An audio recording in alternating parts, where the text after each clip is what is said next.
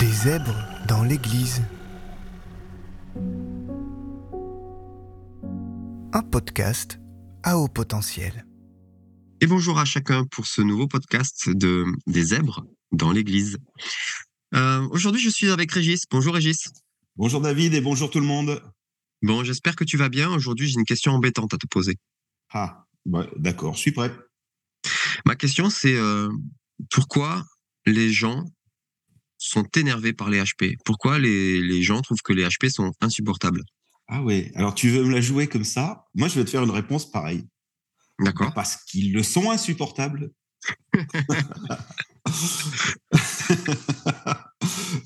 pour, te, pour te donner une image, je, je repense à. Alors, j'ai cité plusieurs fois ce monsieur qui, moi, m'a beaucoup aidé à défricher le champ de, des HP dans ma tête, mais euh, c'est Fabrice Michaud. Euh, il parlait, lui, des personnes qui sont en très haut potentiel intellectuel, Mhm. en disant, euh, en un sens, ils ont plus de problèmes encore que les autres, mais d'un autre côté, ils en ont moins, parce que depuis qu'ils sont nés, ils savent qu'ils sont des aliens. Le vrai problème, c'est que quand on est HP, alors euh, au sens large, hein, euh, je, plus je travaille sur les, les deux bouquins de Patricia Lamar, plus je me dis que nos amis anglo-saxons qui parlent de personnes intenses, ils ont peut-être pas tort.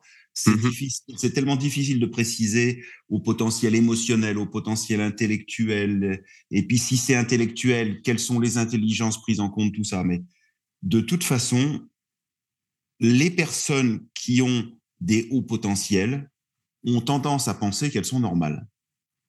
Donc, si c'est normal, bah, pratiquement tout le monde devrait pouvoir faire ce que je fais. Donc, si les gens pensent plus lentement, il y a quelque chose qui ne va pas. Ouais. S'ils n'ont pas compris. Alors, si encore j'ai été élevé d'une manière très dévalorisante, je vais dire c'est moi, je suis bête, je ne sais pas expliquer. Mhm. Mais ça, ça va énerver tout le monde. hein. Parce que les, les gens autour de nous qui nous aiment, quand ils voient que juste parce qu'on n'a pas su s'expliquer une fois, ça y est, on, on se prend pour un nul, euh, ça les fait souffrir pour eux et pour nous, et, ça fait un clash. Mhm. Il y a une autre chose de l'autre côté, c'est euh, si on n'a pas été élevé dans ce sens-là, si on, a une conscience de soi normale, on va dire mais euh, pourquoi ils comprennent pas? Ils sont bêtes. Et non, ils sont juste normaux, eux. Normaux au sens non pas de il y a une norme à respecter, mais normaux au sens de la majorité des gens. Ouais. Et c'est et c'est moi qui suis hors de cette majorité. Alors ça peut donner plein de choses. Dans j'ai essayé de me faire un- une petite liste de, de choses qui peuvent créer des conflits avec Ouais. ceux qu'on appelle les normaux pensants D'accord. Euh, c'est pas une insulte. C'est une catégorie, c'est une particularité. Euh, à mon avis, il y a des blonds, il y a des bruns, euh, il y a des gens qui ont des grandes oreilles et d'autres des petites. Et puis, il y a les normaux pensants et, et puis d'autres qui sont différents. Il est très facile d'interrompre quelqu'un qui m'explique quelque chose parce que j'ai compris. Hmm. Cette personne, elle a l'habitude de dire aux autres des choses sur un certain rythme, euh, bah, un prof, par exemple, il sait très bien que pédagogiquement, il va falloir trouver deux ou trois façons différentes de dire la même chose pour que les gens comprennent. Oui. Si moi, je suis du genre à avoir compris avant la fin de la première explication, bah, si je suis élève ou étudiant, en général, je commence à bouillonner à l'intérieur, mais je laisse passer, quoi. Je laisse, je laisse faire le prof. Si c'est dans une conversation avec quelqu'un d'égal à égal, Mhm. eh ben spontanément, je vais interrompre la personne. Ah, c'est bon, j'ai compris, j'ai compris. L'autre, il peut pas y croire que j'ai compris, c'est pas possible. L'autre sait bien que pour tout le monde, il faut expliquer au moins deux ou trois fois. Donc, il va essayer de d'aller au bout de ce qu'il avait envie de dire. Et si je le laisse pas aller au bout de ce qu'il a envie de me dire, il va se sentir offensé, Tout à fait. peut-être même agressé, totalement incompris. Et surtout, si je résume à ma façon ce que je pense avoir compris de ce qu'il voulait me dire et que ça colle pas exactement parce que des fois en plus il peut avoir lui des implicites que moi je n'ai pas puis moi je peux avoir des implicites qu'il n'a pas donc en plus non seulement j'ai compris très vite mais j'ai filtré et j'ai adapté ce qu'il voulait me dire à ma façon. Mhm. Et on part au clash. Donc ça, ou bien dans l'autre sens, s'énerver quand l'autre ne comprend pas, ça fait vraiment partie des, des problèmes de base qu'on rencontre facilement. En tout cas, moi, j'ai beaucoup vécu ça, souvent. Hmm. Et, et le pire, c'est comme pasteur. Hmm. On explique dans une étude biblique, et puis on, on avance, et cinq, dix minutes plus tard, il y a une personne qui dit euh, Je suis désolé, je vais revenir en arrière, mais quand tu nous as dit ça, mais en fait, je comprends pas, moi. Mais mince, il aurait pu me le dire tout de suite.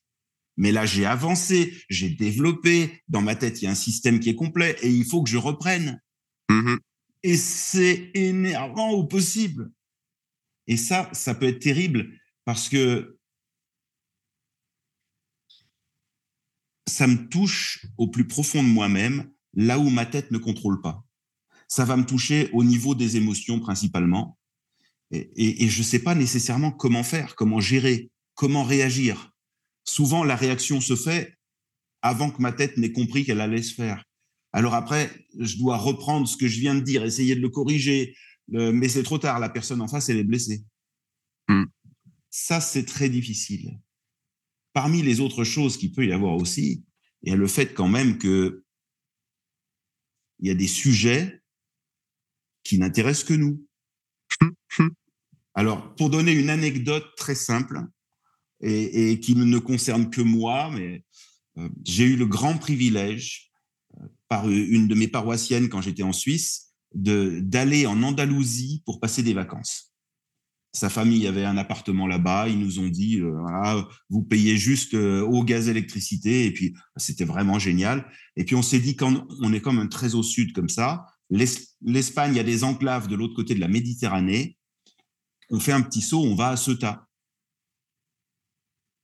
J'avais oublié une chose. Ceuta et, et tout le reste autour d'ailleurs, c'est le territoire de Saint-Augustin. C'est un territoire où le christianisme s'est vraiment développé très très tôt. Et il y avait les ruines d'un monastère du deuxième siècle. Avant l'an 200 de notre ère, il y avait des gens qui s'étaient regroupés là pour adorer Dieu ensemble, pour prier. Il y avait un déambulatoire, il y avait bon, c'était des petites ruines, il fallait se représenter, mais moi j'étais à fond là-dedans. Et j'avais ma famille à côté qui attendait. 45 degrés à l'ombre, mais là on était en plein soleil. Et en plus, ce que tout le monde avait remarqué sauf moi, c'est qu'il y avait des gens qui, en sortant de boîte de nuit, étaient allés uriner là autour et ça sentait très très fort. Et, et eux, ils, ils remarquaient que ça. Il faisait très chaud. Il y avait des vieilles pierres, on comprenait rien et ça sentait mauvais. Et j'étais, moi, passionné là-dedans. Alors, c'est un cas extrême, mais on peut le mettre ailleurs. Euh, sur Twitter, une des personnes que je suis euh, m'a fait découvrir que la bibliothèque du Vatican avait numérisé et publié un, une version de l'évangile selon Luc, si je me souviens bien, en syriaque du IIIe siècle. Mhm. J'en ai parlé parmi quelques collègues. Il y a eu une collègue qui a trouvé absolument génial, qui m'a dit s'il te plaît, tu m'envoies les liens. Et, et puis il y avait tous les autres qui disaient mais qu'est-ce qu'on en a à faire qu'on ait trouvé un évangile en syriaque du IIIe siècle? Bof, euh, on, ça va, on a notre Bible, on n'a quand même pas besoin. Il y a plein de choses, il y a des savants qui ont fait des trucs, mais qu'est-ce qu'on en a besoin? Qu'est-ce qu'on en a à faire? Dans des cas comme ça, moi, ça m'a frustré, ça m'a blessé. J'ai appris à en rire avec le, avec le recul. Voilà. En famille, quand on parle des vieilles pierres qui sentent la pisse, ça y est, tout le monde éclate de rire et je, et je rigole avec les autres. Mais, Mhm. mais sur le moment, je ne comprenais pas et j'étais blessé. C'était tellement passionnant pour moi. Ou alors d'autres fois, quand on essaye d'amener des idées euh, qui sont un peu trop compliquées, qui sont un peu trop nouvelles, qui sont en fait que les autres ne peuvent pas recevoir. Juste, juste parce que euh, parce que dans leur vie, dans leur façon d'être, dans leur voilà, ils sont pas prêts à ça. Peut-être que dans quelques années, ils vont y repenser, ils vont dire ah mais c'était pas bête. Mais là, pour le moment, ils sont pas prêts à ça. Et c'est tellement violent, tellement frustrant de devoir assumer ça que ça fait des conflits. Hmm. Ça fait des désaccords. Alors, ça peut être du conflit direct, ça peut être de- du passif agressif, ça peut être tout ce qu'on veut, mais c'est pas bon pour les relations. Ouais. Et puis alors,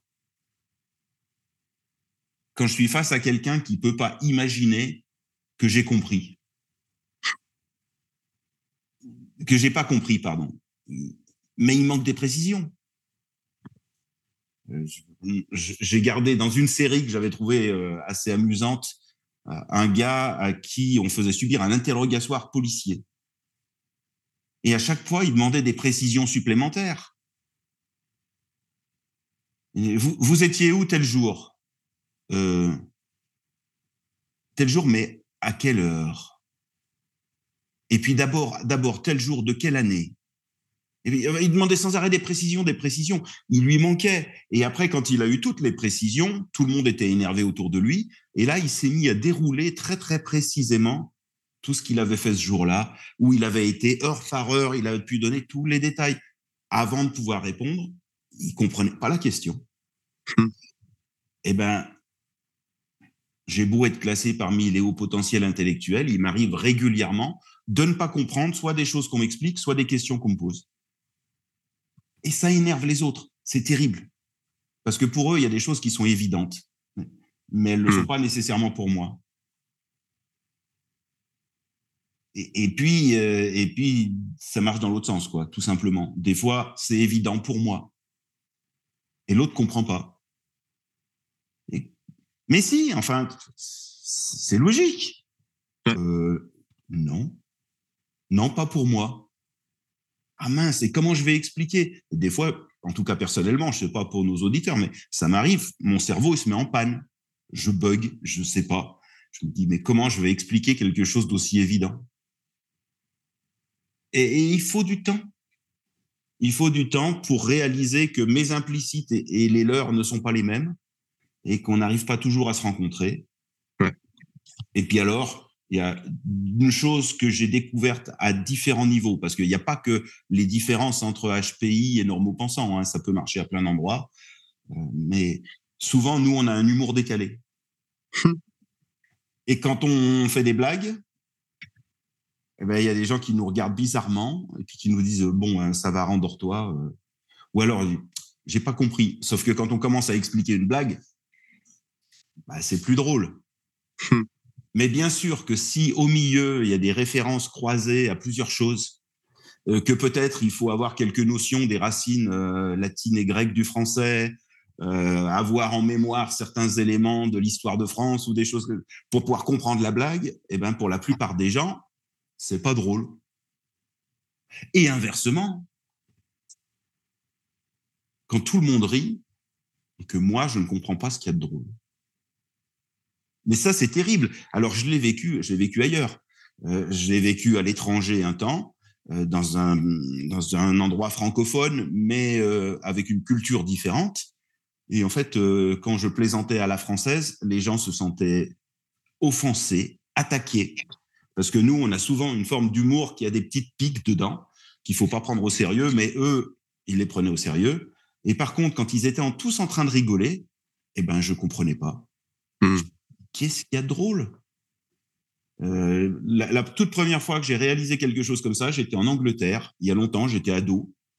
Et puis, et puis j'ai vu une émission euh, humoristique à la télé. Et et il y en a un qui a sorti une blague et il a dit eh ben, Ce matin, au petit déjeuner, j'ai mangé une tranche de locomotive. Tout le monde éclate de rire. Sauf moi, bien sûr, le français. Qu'est-ce qu'il y a de drôle? Et en fin de compte, si c'est complètement euh, loufoque, eh ben, pour eux, c'est très drôle. Ben, il peut y avoir ce genre de décalage. Et nous, nos différences font que ben, ouais, ça peut être dur. Du coup, là, je vois que tu nous as fait une belle liste de problèmes. Mais j'espère que tu es venu avec des solutions. Un petit peu, oui, j'ai mon histoire de vie derrière et j'ai des idées. Euh, la toute première chose, c'est d'accepter que nous sommes des différents. La personne avec qui j'ai pu faire le, mon tout premier cheminement pour euh, essayer d'in- d'apprivoiser ma douance, euh, c'était une coach belge qui s'appelle Nathalie Alstein qui fait chaque année un congrès douance en forme de webinaire. Et elle, elle, avait à l'époque créé un site qui s'appelait Les émotifs talentueux. Elle, partait surtout sur le côté euh, hypersensible, mais elle avait choisi émotif talentueux parce que, parce que les initiales, c'était IT. Et elle pensait bel et bien à IT téléphone maison.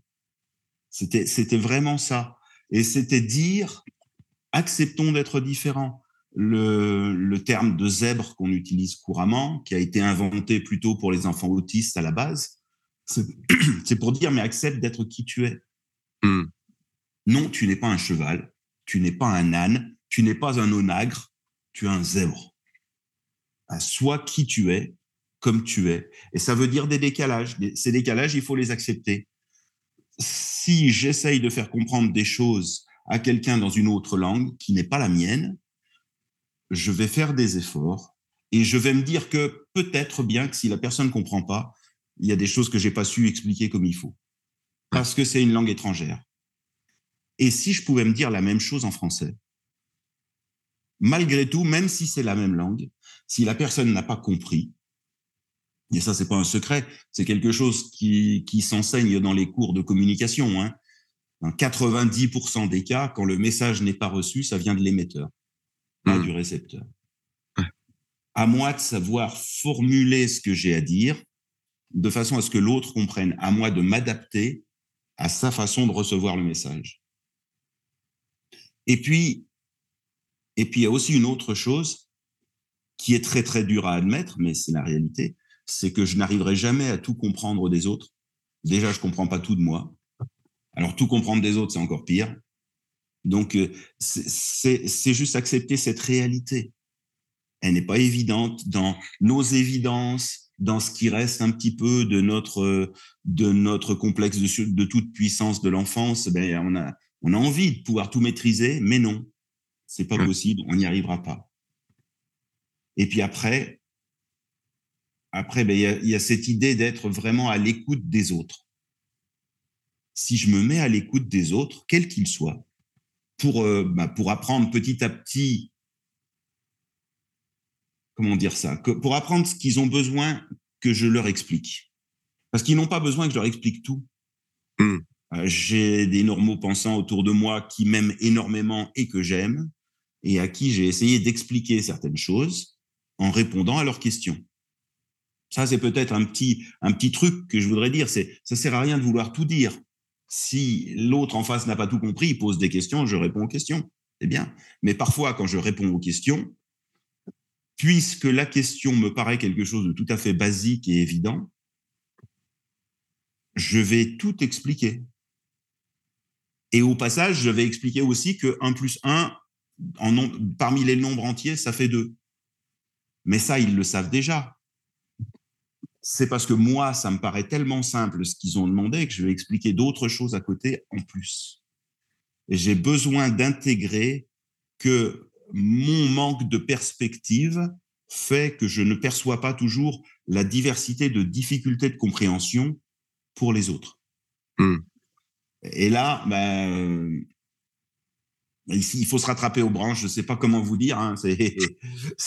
On fait comme on peut. Moi, j'ai souvent demandé pardon en disant, oulala, là là, je me suis pas rendu compte, excuse-moi, je me suis laissé emporter. Des fois, j'essaye de tout expliquer comme ça, je suis désolé mais, mais je suis attentif à ça parce que je sais, j'ai blessé beaucoup de gens qui m'ont dit, mais en fait, tu me prends pour un teubé, là. Ah non, non, non, non, non. Non, non, non, non. C'est pas que je te prends pour un imbécile, si je me rends pas nécessairement compte de ce qui est simple ou compliqué pour toi. Je ne le dis jamais de cette façon-là, parce que ça, c'est offensant pour eux aussi. Hmm. Ça donne le sentiment que je me crois supérieur. Donc, voilà. je veux... le, le pire, c'est qu'ils se sentent méprisés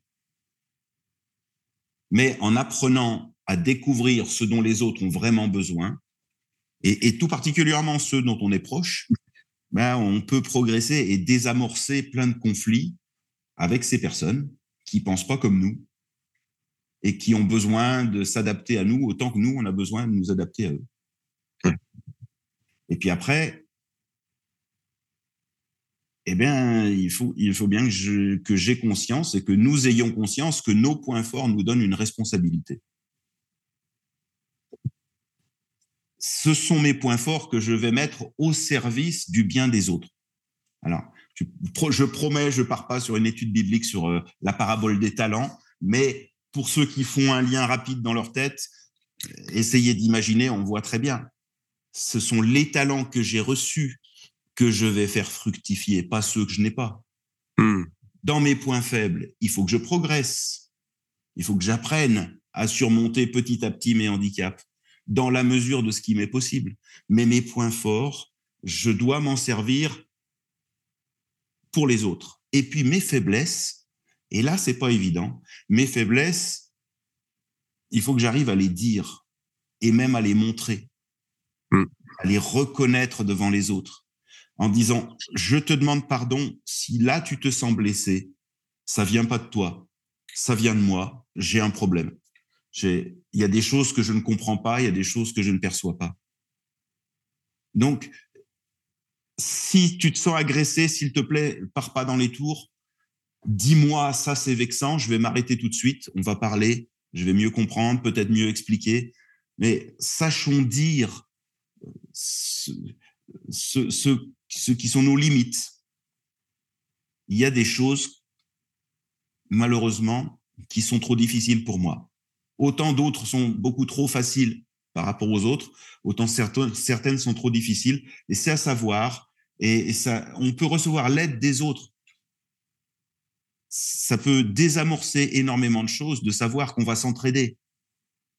C'est, hmm. on, imagine deux personnes qui sont blessées au pied, une au, une au pied droit et l'autre au pied gauche, et qui vont se tenir par les épaules pour sautiller chacune sur leur pied valide. Hein, on peut faire ça ensemble parfois et ça permet d'avancer. Et puis, il y a une chose qui me tient très très à cœur. Alors, je réfléchis comment la formuler.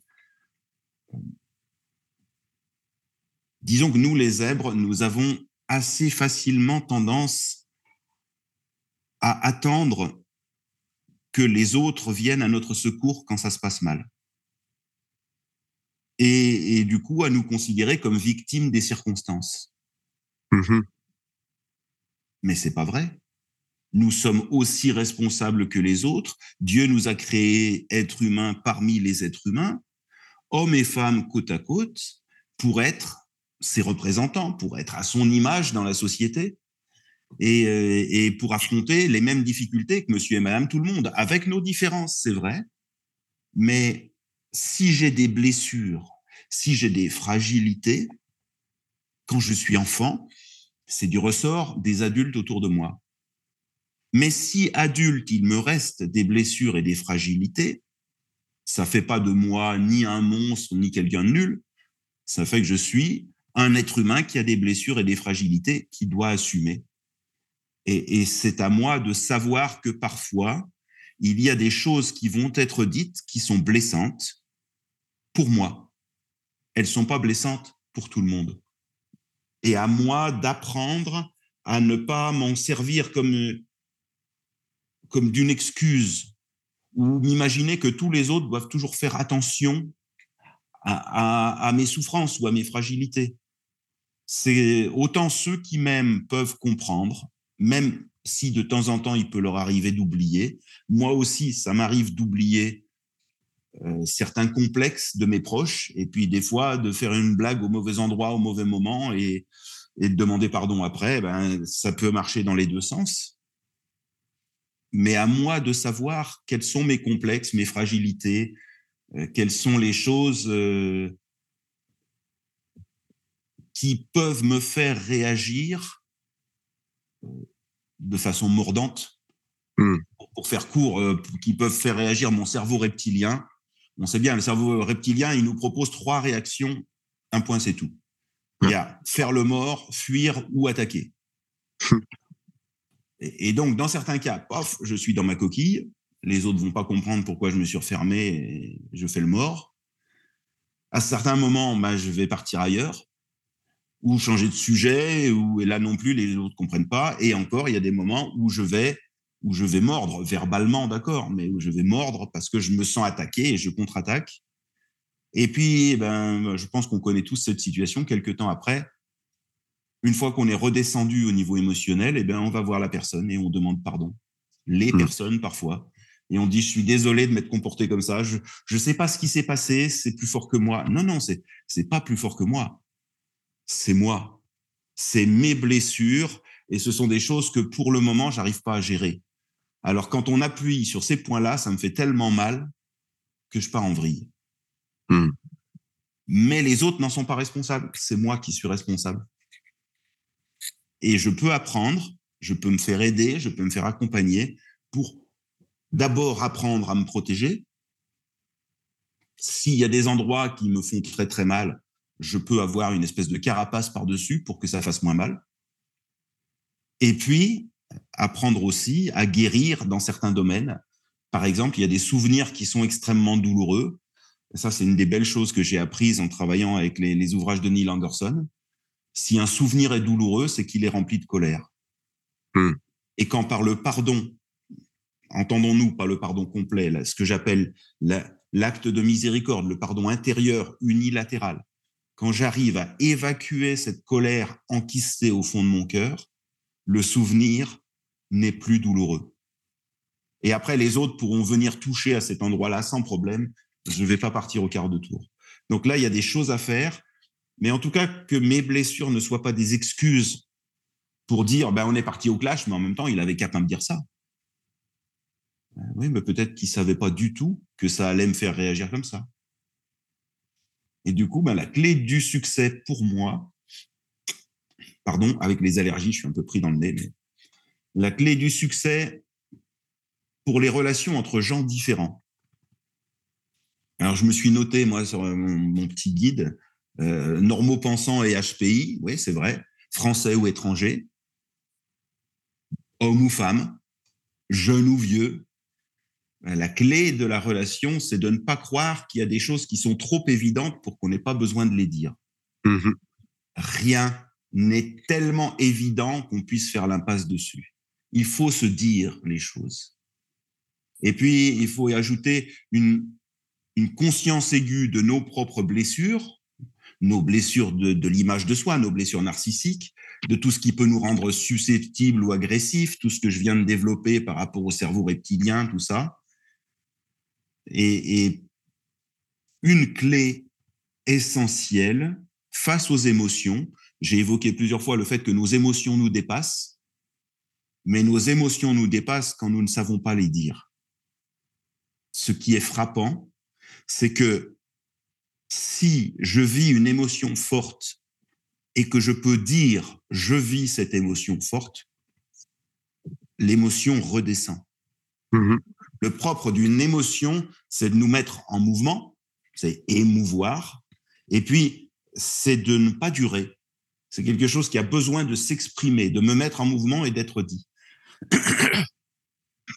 J'ai entendu des personnes dire mais ça, ça me dégoûte. Et puis du coup, ben voilà, ils allaient mieux. Et au début, je comprenais pas. Je me dis, mais non, mais pourquoi ils vont mieux? Ils ont dit que ça les dégoûte, ils devraient s'enflammer. Devraient... Non, le fait de l'avoir dit, ça y est, ça, ça me fait vraiment peur. Je l'ai dit, je peux, je peux affronter, je peux vivre cette peur. Ou alors, et c'est peut-être la chose la plus difficile, dire, mais qu'est-ce que je suis content? Mais ça, ça me fait une joie, mais immense. Mais non, on le dit pas. Soyons conscients de ça. La plupart du temps, nos émotions, nous ne mettons pas des mots dessus. Et en mettant des mots dessus, eh ben, on apprend, on apprend à intégrer ce qui n'est pas uniquement raisonné dans les relations avec l'autre. Et, parfois même, on, on va acquérir une partie de leurs implicites, qui sont pas nécessairement des implicites réfléchis. Et puis peut-être que du coup, dans la relation aussi, eux, ils vont acquérir certains de nos implicites à nous, qui sont souvent plutôt des implicites mentaux. Et on va s'entendre de mieux en mieux. Mais ça demande. J'aime bien aller, aller, par trois parce que je, je suis, je copie. Hein, franchement, je copie l'apôtre Paul qui dit ces trois choses demeurent la foi, l'espérance et l'amour. Moi, je dirais pour des relations avec ceux qui sont différents de nous, quelle que soit leur différence, il faut de l'humilité, de l'honnêteté et du dialogue. C'est indispensable. Et ça mmh. permet de désamorcer beaucoup de crises. Mais merci beaucoup, Régis, pour tous ces points et toutes ces pistes de réflexion et d'action. Un grand merci et puis à très bientôt pour un nouvel épisode. Avec grand plaisir. Merci à toi et puis bonne continuation à tous. À bientôt.